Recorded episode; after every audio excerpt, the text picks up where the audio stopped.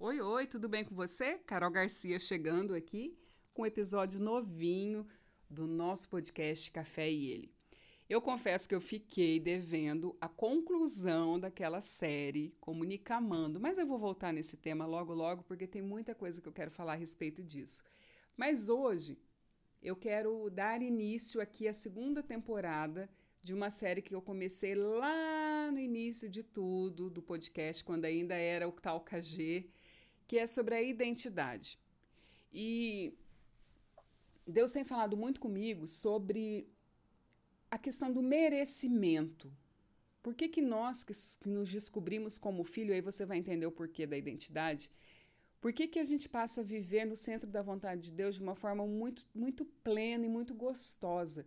Porque quando nós entendemos essa paternidade de Deus, nós resgatamos essa nossa essência como filhos e filhas de Deus e passamos a entender a nossa identidade, que nós não somos filhos de chocadeira, a gente pertence a um lugar, nós temos um pai que cuida da gente, independente de qualquer circunstância, ele está olhando para a gente, a gente começa a trabalhar algo muito especial, que é o louvor.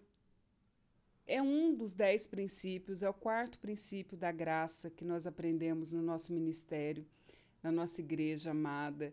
E esse princípio, ele tem algo muito forte que eu encontro em Efésios 1, lá nos primeiros versículos em Efésios, quando o apóstolo Paulo fala sobre as bênçãos espirituais que, nós já, já, que Jesus já conquistou para nós.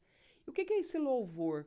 O, quando ele começa assim, ó, todo louvor seja a Deus, o Pai de nosso Senhor Jesus, que nos abençoou em Cristo com todas as bênçãos espirituais nos domínios celestiais. O louvor é o reconhecimento de tudo que Cristo já fez por nós.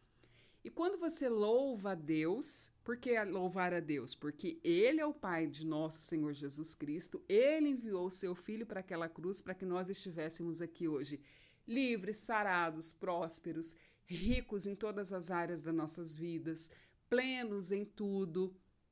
Então, quando nós rendemos louvor a Deus, Deus olha para a gente e faz o que? Acha um coração grato, acha um contentamento em nós de uma forma que ele fala: opa, meu filho e minha filha já entendeu tudo, eles já entenderam tudo.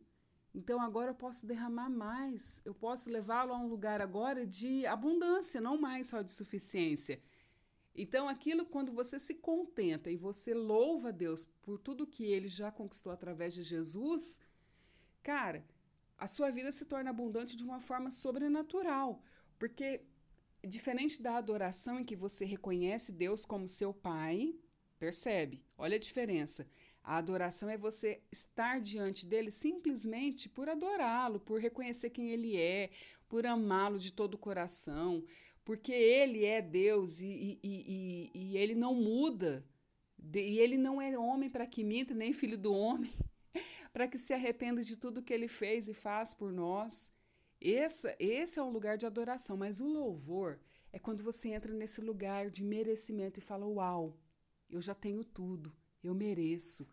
E aí está uma chave muito importante, muito disruptiva, eu diria, que é o que? Que é o quê? A plenitude da nossa vida com Deus, ela está realmente em viver, em ser tudo que a gente aprende. Então, se eu aprendo aqui em Efésios que todo louvor é a Deus, que já me abençoou em Cristo com todas as bênçãos espirituais nos domínios celestiais, essa é a plenitude que Deus tem para mim. E lá em Colossenses, o apóstolo Paulo fala que em Cristo está toda a plenitude de Deus. E se eu já tenho Cristo, se eu já tenho Jesus comigo, do que mais eu preciso? De mais nada. Então, qual é o preço que eu preciso pagar? Nenhum, além de reconhecer que eu mereço, acreditar que eu estou pronta, eu estou, estou pronto para viver o melhor de Deus nessa vida, nessa vida terrena. Mas aí tem um outro segredo. Será que eu consigo viver essa vida terrena, viver essas bênçãos, entendendo que elas são para a eternidade? O que eu faço hoje não é por 100 anos mais, mas é para a eternidade com Cristo? Uau, Carol, mas aí você está muito profunda. O que você está querendo dizer com isso? Que eu estou querendo dizer é que você não deve mirar a sua prosperidade, a sua riqueza somente para o seu desfrute terreno. Não, tem que ter um propósito nisso, tem que ter uma, uma, uma raiz de de eternidade, um foco na eternidade, como na prática, desejando que outras pessoas vivam isso, desejando que outras pessoas se descubram filhos e filhas de Deus, que elas entendam que tudo que Jesus fez, todo o sacrifício naquela cruz, também foi por eles. E aí você vai granjear amigos para a eternidade, você vai construir, constituir família para a eternidade. E é isso que realmente faz sentido na vida de um crente, na vida de um cristão, na vida de um filho, de uma filha de Deus, quando você entende que tudo, tudo, tudo que é temporário não importa para Deus. Deus nos fez terrenos, estamos aqui, seres espirituais em corpos terrenos, mas visando o que? Um alvo, que é a eternidade. Porque com Cristo foi assim: Jesus se fez homem, Jesus se fez carne, Jesus caminhou na vida terrena para que ele fosse o nosso exemplo. Mas Jesus em nenhum momento ele estava vivendo para 100 anos. Jesus viveu para 33 anos, meus amigos. Ele viveu visando a eternidade, porque hoje quando a gente olha para o ministério público Jesus, de Jesus ali, principalmente nos quatro evangelhos, tudo, tudo, tudo que ele fazia era para levar aquelas pessoas para a eternidade, como é com a gente hoje. Toda cura, todo sinal, toda maravilha, todos os milagres que aconteciam através da vida de Jesus, pela imposição de mãos, pela liberação de palavras de cura da boca de Jesus, era para quê? Para que mais pessoas pudessem crer no poder e no amor de Deus por elas. Então, todos aqueles cegos, todos aqueles surdos, todos aqueles paralíticos, todos aqueles leprosos, todas aquelas pessoas que ele curou, elas estavam sendo curadas num nível espiritual muito profundo. Porque era a surdez espiritual, que era a religiosidade que havia naquelas pessoas. A lepra era a representação daquelas pessoas que viviam isoladas, aprisionadas no mundo de religião, que não entendiam e não viviam mais, não viviam pela graça. Então, quando Jesus vem pela graça de Deus e rompe esses paradigmas, ele vem para romper sofismas que a religião aprisionava. Nós entendemos a diferença entre a religiosidade e o relacionamento. Quem vive pela lei vive na religião, mas quem vive pela graça vive um relacionamento com Jesus. E aí, quando você descobre esse nível de relacionamento, quando você passa a viver nesse nível com Ele, você se descobre um filho amado, um merecedor. Você bate no seu peito e fala assim: Pronto, Jesus, eu vou pagar o preço. O preço é dizer para você: Eu estou pronto. Pode derramar as suas bênçãos, que eu estou pronto, estou pronta para receber. Porque todo louvor eu dou a ti. Porque quando eu dou louvor a, Jesus, a Deus por tudo que ele já fez, eu estou reconhecendo quem ele é em mim e quem ele vai, quem ele é através de mim, porque Aí eu vou querer que outras pessoas vivam isso. O meu eu, ele vai morrendo dia após dia e a gente vai se tornando esse nós.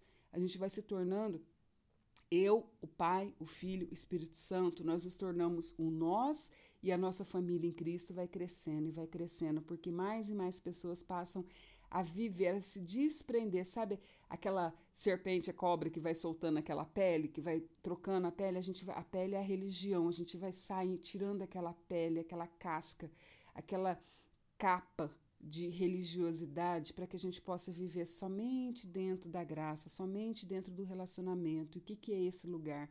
É o centro da vontade de Deus, é viver o propósito de Deus para mim. Então, Amados, busquem a sua identidade em Cristo através das práticas, meditando na palavra, orando em línguas, jejuando, louvando a Deus, adorando a Deus, passando tempo com Ele, confessando a palavra. Pega aquelas áreas que você sabe que você precisa romper e começa de verdade a declarar na sua vida que a palavra de Deus, de Deus é viva, que ela é como um rio que flui, ela vai te limpar, ela vai te purificar. Quando você confessa a palavra de Deus, você aprende a esperar com Deus.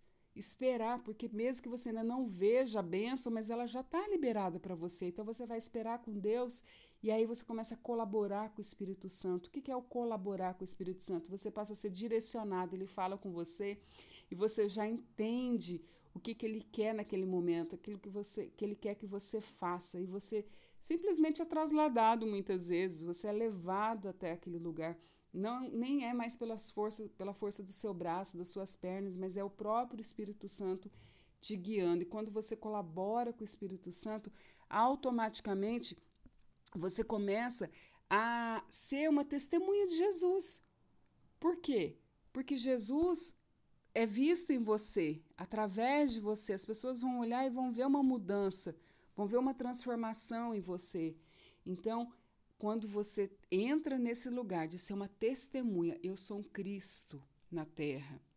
As pessoas vão olhar e vão sentir o aroma suave de Cristo em você, porque você carrega todos esses princípios, você já tem esses princípios, e aí anunciar a volta de Jesus é algo muito natural para você, passa a ser algo muito normal. Você vai, vai fluir dos seus lábios essa certeza, essa convicção de que o Rei está voltando, de que a nossa geração ela vai ver a volta de Jesus Cristo. E muita gente vai olhar e vai falar: meu Deus, virou um crente fanático, virou uma crentinha fanática. Mas o seu coração está em paz, está em paz porque tudo começou pelo reconhecimento de tudo que Jesus fez por você e para você. Então, entra nesse lugar, começa a praticar, começa a buscar essa identificação sua como filho, como filha e colocar os dez princípios da graça em ação de uma forma que faça que, que você não viva de outra forma a não ser guiado por eles. Esses princípios eles são os nossos norteadores, são os norteadores da nossa vida com Deus. Eu louvo a Deus pela vida do meu apóstolo, do meu pai, o meu mentor, aquele que segura na minha mão, aquele que uma frase liberada sobre a vida dele tem tanto poder de reconstrução em áreas da minha vida. Tem o poder de liberar chaves tão poderosas para o meu entendimento. E nesses dias eu vinha pedindo para o Senhor, Senhor, uma palavra, uma palavra, onde que eu preciso confessar? Eu preciso confessar a palavra. Porque assim, eu sei das bênçãos, mas parece que eu ainda não vivo nesse lugar. E aí o princípio do louvor veio trazer todo esse entendimento para mim de que quando eu reconheço tudo que Jesus já fez por mim, eu passo a viver no centro da vontade de Deus. Quando eu reconheço que eu só tenho que pagar um preço. Gente, é algo tão simples, que é o quê? Colocar minha fé em ação. É entrar com a minha fé em ação acreditando que eu estou pronta para receber. Que não interessa o processo pelo qual eu tenho que passar, mas que eu já estou pronta, porque no caminho ele vai ajustando as coisas que precisam ser ajustadas. No caminho, ele vai me ajudando a mortificar a minha carne e a entrar nesse lugar de plenitude com Deus. Que Deus te abençoe e que esse episódio ele possa destravar chaves no seu coração como tem destravado na minha. Deus te abençoe, um beijo, fica com Deus. Oi, oi, tudo bem com você? Carol Garcia chegando aqui com um episódio novinho do nosso podcast Café e Ele. Eu confesso que eu fiquei devendo a conclusão daquela série Comunicamando, mas eu vou voltar nesse tema logo logo porque tem muita coisa que eu quero falar a respeito disso. Mas hoje eu quero dar início aqui à segunda temporada de uma série que eu comecei lá no início de tudo do podcast, quando ainda era o tal KG, que é sobre a identidade. E Deus tem falado muito comigo sobre a questão do merecimento. Por que, que nós que, nos descobrimos como filho, aí você vai entender o porquê da identidade, por que, que a gente passa a viver no centro da vontade de Deus de uma forma muito, muito plena e muito gostosa? Porque quando nós entendemos essa paternidade de Deus, nós resgatamos essa nossa essência como filhos e filhas de Deus e passamos a entender a nossa identidade, que nós não somos filhos de chocadeira, a gente pertence a um lugar, nós temos um pai que cuida da gente, independente de qualquer circunstância, ele está olhando para a gente, a gente começa a trabalhar algo muito especial, que é o louvor. É um dos dez princípios, é o quarto princípio da graça que nós aprendemos no nosso ministério, na nossa igreja amada. E esse princípio, ele tem algo muito forte que eu encontro em Efésios 1, lá nos primeiros versículos em Efésios, quando o apóstolo Paulo fala sobre as bênçãos espirituais que, nós já, já, que Jesus já conquistou para nós. E o que, que é esse louvor? O, quando ele começa assim, ó, todo louvor seja a Deus, o Pai de nosso Senhor Jesus, que nos abençoou em Cristo com todas as bênçãos espirituais nos domínios celestiais. O louvor é o reconhecimento de tudo que Cristo já fez por nós. E quando você louva a Deus, por que louvar a Deus? Porque Ele é o Pai de nosso Senhor Jesus Cristo, Ele enviou o seu Filho para aquela cruz para que nós estivéssemos aqui hoje, livres, sarados, prósperos, ricos em todas as áreas das nossas vidas, plenos em tudo. Então, quando nós rendemos louvor a Deus, Deus olha para a gente e faz o que? Acha um coração grato, acha um contentamento em nós de uma forma que ele fala: opa, meu filho e minha filha já entendeu tudo. Eles já entenderam tudo. Então agora eu posso derramar mais. Eu posso levá-lo a um lugar agora de abundância, não mais só de suficiência. Então aquilo quando você se contenta e você louva a Deus por tudo que ele já conquistou através de Jesus, cara, a sua vida se torna abundante de uma forma sobrenatural, porque diferente da adoração em que você reconhece Deus como seu pai, percebe? Olha a diferença. A adoração é você estar diante dele simplesmente por adorá-lo, por reconhecer quem ele é, por amá-lo de todo o coração, porque ele é Deus e, e, e, e ele não muda. E ele não é homem para que minta, nem filho do homem, para que se arrependa de tudo que ele fez e faz por nós. Esse, esse é um lugar de adoração, mas o louvor é quando você entra nesse lugar de merecimento e fala: Uau, eu já tenho tudo, eu mereço. E aí está uma chave muito importante, muito disruptiva, eu diria, que é o que? Que é o quê? A plenitude da nossa vida com Deus, ela está realmente em viver, em ser tudo que a gente aprende. Então, se eu aprendo aqui em Efésios que todo louvor é a Deus, que já me abençoou em Cristo com todas as bênçãos espirituais nos domínios celestiais, essa é a plenitude que Deus tem para mim. E lá em Colossenses, apóstolo Paulo fala que em Cristo está toda a plenitude de Deus. E se eu já tenho Cristo, se eu já tenho Jesus comigo, do que mais eu preciso? De mais nada. Então, qual é o preço que eu preciso pagar? Nenhum, além de reconhecer que eu mereço, acreditar que eu estou pronta, eu estou, estou pronto para viver o melhor de Deus nessa vida, nessa vida terrena. Mas aí tem um outro segredo. Será que eu consigo viver essa vida terrena, viver essas bênçãos, entendendo que elas são para a eternidade? O que eu faço hoje não é por 100 anos mais, mas é para a eternidade com Cristo? Uau, Carol, mas aí você está muito profunda. O que você está querendo dizer com isso? O que eu estou querendo dizer é que você não deve mirar a sua prosperidade, a sua riqueza somente para o seu desfrute terreno. Não, tem que ter um propósito nisso, tem que ter uma, uma, uma raiz de de eternidade, um foco na eternidade. Como? Na prática, desejando que outras pessoas vivam isso, desejando que outras pessoas se descubram filhos e filhas de Deus, que elas entendam que tudo que Jesus fez, todo o sacrifício naquela cruz, também foi por eles. E aí você vai granjear amigos para a eternidade, você vai construir, constituir família para a eternidade. E é isso que realmente faz sentido na vida de um crente, na vida de um cristão, na vida de um filho, de uma filha de Deus, quando você entende que tudo, tudo, tudo que é temporário não importa para Deus. Deus nos fez terrenos, estamos aqui seres espirituais em corpos terrenos, mas visando o que? Um alvo, que é a eternidade. Porque com Cristo foi assim: Jesus se fez homem, Jesus se fez carne, Jesus caminhou na vida terrena para que ele fosse o nosso exemplo. Mas Jesus em nenhum momento ele estava vivendo para 100 anos. Jesus viveu para 33 anos, meus amigos. Ele viveu visando a eternidade, porque hoje quando a gente olha para o ministério público Jesus, de Jesus ali, principalmente nos quatro evangelhos, tudo, tudo, tudo que ele fazia era para levar aquelas pessoas para a eternidade, como é com a gente hoje. Toda cura, todo sinal, toda maravilha, todos os milagres que aconteciam através da vida de Jesus, pela imposição de mãos, pela liberação de palavras de cura da boca de Jesus, era para quê? Para que mais pessoas pudessem crer no poder e no amor de Deus por elas. Então, todos aqueles cegos, todos aqueles surdos, todos aqueles paralíticos, todos aqueles leprosos, todas aquelas pessoas que ele curou, elas estavam sendo curadas num nível espiritual muito profundo.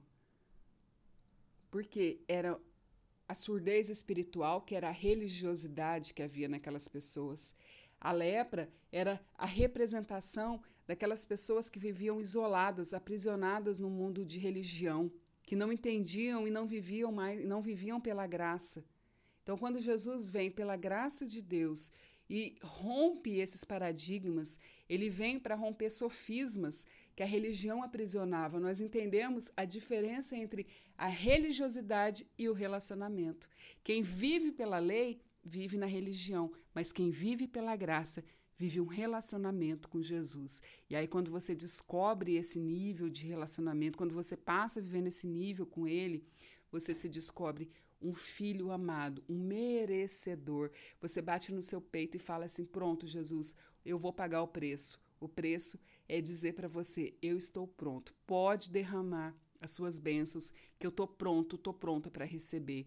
Porque todo louvor eu dou a ti. Porque quando eu dou louvor a, Jesus, a Deus por tudo que ele já fez, eu estou reconhecendo quem ele é em mim e quem ele vai, quem ele é através de mim, porque aí eu vou querer que outras pessoas vivam isso. O meu eu, ele vai morrendo dia após dia e a gente vai se tornando esse nós.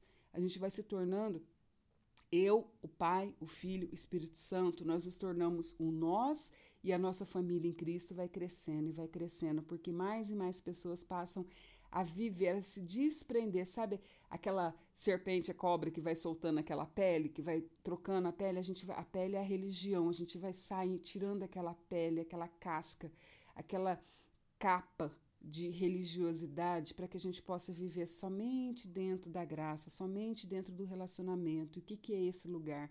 É o centro da vontade de Deus, é viver o propósito de Deus para mim. Então, amados, busquem a sua identidade em Cristo através das práticas, meditando na palavra, orando em línguas, jejuando, louvando a Deus, adorando a Deus, passando tempo com Ele, confessando a palavra. Pega aquelas áreas que você sabe que você precisa romper e começa de verdade a declarar na sua vida que a palavra de Deus, de Deus é viva, que ela é como um rio que flui.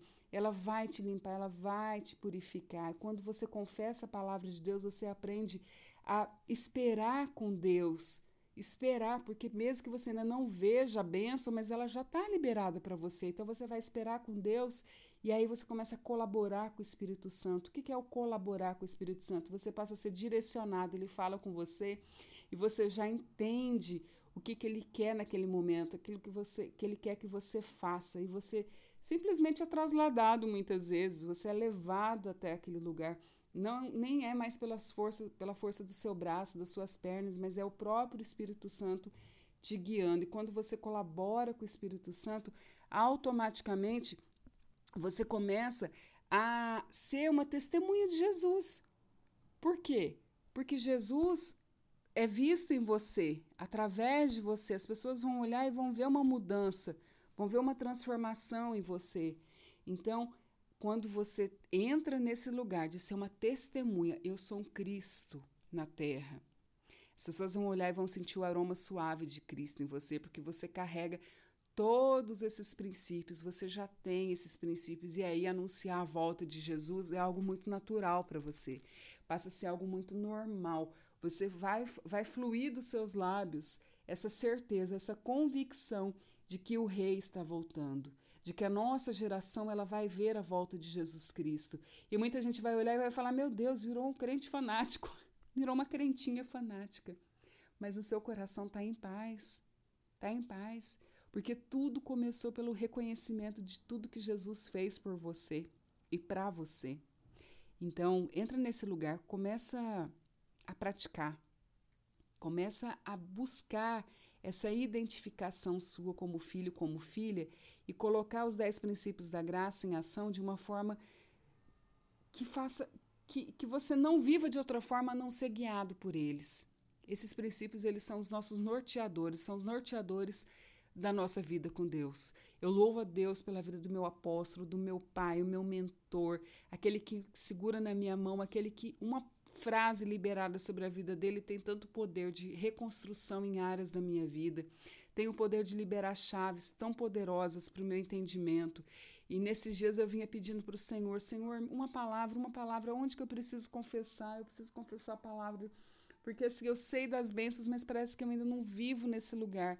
E aí o princípio do louvor veio trazer todo esse entendimento para mim de que quando eu reconheço tudo que Jesus já fez por mim, eu passo a viver no centro da vontade de Deus.